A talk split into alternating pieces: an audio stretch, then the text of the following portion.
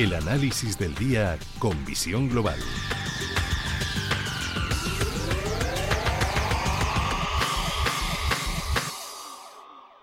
Y saludamos a Javier García, director de Velaria Inversores. Javier, muy buenas noches.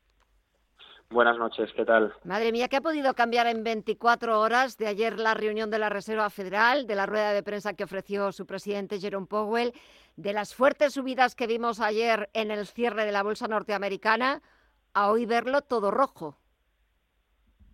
Bueno, el, mercado, como se ha podido comprobar durante las tres, cuatro últimas semanas, está muy volátil. Eh, estamos empezando a subir los tipos de interés, a reducir los estímulos, eh, los bancos centrales, como vemos, están empezando a actuar frente a la inflación y esto lógicamente afecta al mercado porque estamos en un mercado que ha subido mucho durante los últimos eh, tres, cuatro años, inclusive pues desde que hacemos mínimo con, con, la pandemia, pues como hemos visto no ha parado de subir, hemos visto consolidaciones del 5, del 10% que se recuperaban en apenas los dos meses siguientes. Y claro, no estamos acostumbrados a este mercado. No obstante, esto es eh, lógico y normal. Y bueno, son periodos de mercado donde existe la volatilidad y este tipo de cosas pues son normales, igual que bueno, pues hay mucha volatilidad hacia arriba, también hay, hay mucha volatilidad hacia abajo.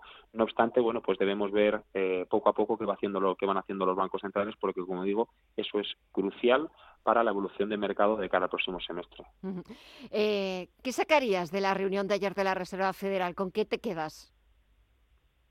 Bueno, yo me quedo con que ha sido la mayor subida desde el año 2000, eh, que ha sido del 0.5%, ¿no? Lo cual ya es bastante interesante, ¿no? Eh, el problema que, con el que se ha encontrado la Fed es principalmente la inflación. Lo hemos hablado en varias ocasiones. La, inflación es el principal detonante de todo. ¿Por qué? Porque ha provocado que toda la población pierda poder adquisitivo y esto ha hecho que gasten menos y, por tanto, que exista una posibilidad clara de que se reduzca la actividad económica.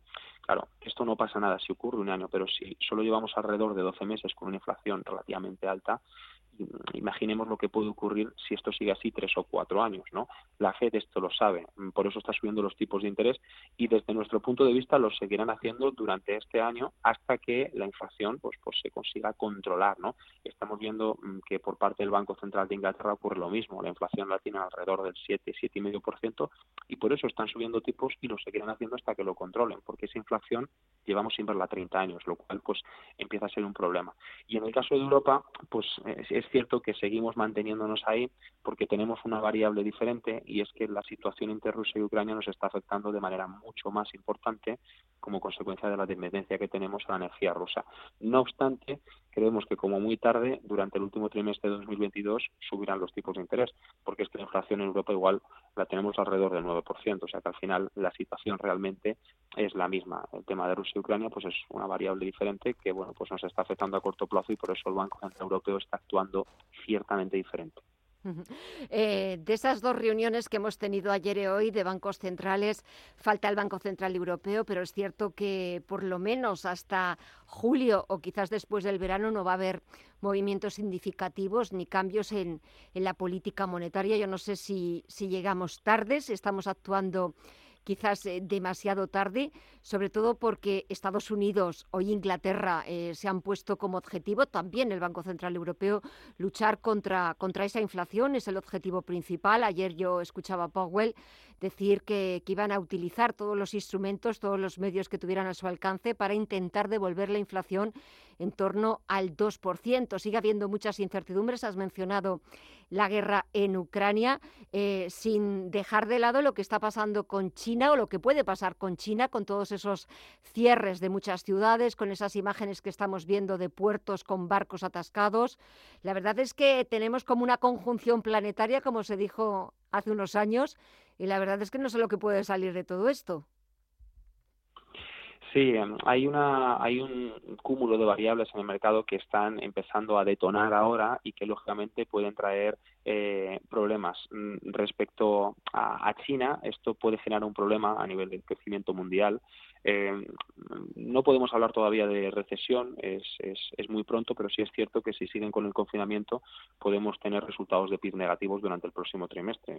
Que no se nos olvide que en el trimestre de 2020, con la pandemia, pues el, el, PIB fue del menos 9,8% en China. Entonces estamos seguros de que si el confinamiento persiste, se podrá volver al lado negativo en, en China. Y es una parte importante del crecimiento mundial. Entonces, eh, ahí, una vez que tengamos ese dato, debemos ver lo que hace el gobierno chino, ¿no? Si decide levantar el confinamiento y volver a la actividad o persistir realmente con los datos que nosotros mantenemos aquí de tasa de mortalidad de COVID y de contagios no creemos que sea buena idea seguir con el confinamiento. No obstante, del gobierno chino uno se puede esperar cualquier cosa, por tanto, bueno, pues no se puede cantar victoria, pero sí es cierto que lo que está ocurriendo en China lógicamente afecta al crecimiento mundial. la parte de China y Ucrania y Rusia, pues lógicamente están afectando. No obstante, como digo, lo normal es que terminen levantándolo.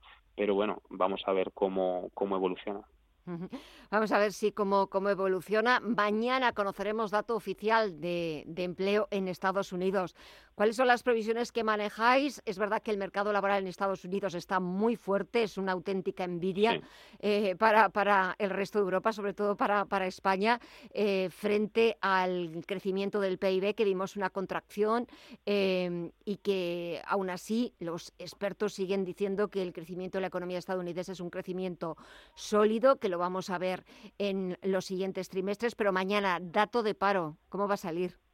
Sí, bueno, mm, el, empleo sólido es que eso es muy subjetivo. Eh, nosotros creemos que la cifra seguirá relativamente estable. El mes pasado se quedaron 450.000, el anterior fueron 750.000 aproximadamente, y bueno, pese que se ha reducido la cifra, como podemos ver, pues aún seguimos creciendo, ¿no? Entonces el empleo no está dando mm, ninguna señal negativa, todo lo contrario, ¿no? El problema actualmente no lo vemos en la cantidad de trabajo, sino en la remuneración de este. Los salarios no se están ajustando a la inflación. Ahí, ahí está el problema real. No obstante, sí será muy importante ver qué ocurre a medio plazo ahora que ya la Reserva Federal de Estados Unidos está subiendo los tipos de interés, porque una subida de tipos de interés afecta al empleo. Esto ya lo hemos visto en varias ocasiones, lo vimos en el año 2000 y en el 2006. Una vez que la Fed subió los tipos de interés, el desempleo creció durante los siguientes 12 meses.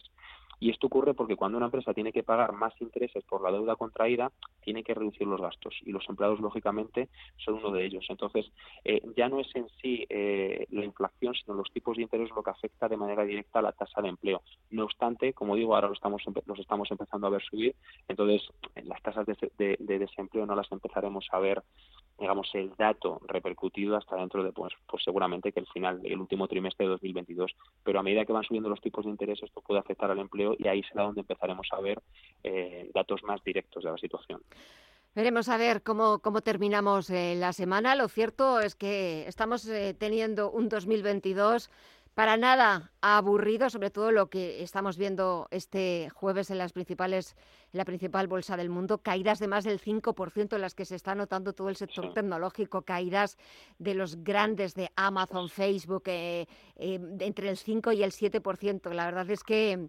esto puede, puede empezar a, a, ser preocupante. Vamos a ver cómo despide la sesión este jueves y sobre todo mañana viernes, a ver si se anima un poquito con el dato que se publique mañana, el dato de empleo. Y nada, lo iremos contando aquí y no solo contando, sino analizando como siempre con los mejores los datos y las cifras.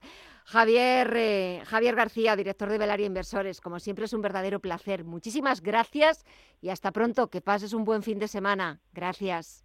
Muchísimas, muchísimas gracias A igualmente. Gemma. Hasta pronto. Muchas gracias. Adiós.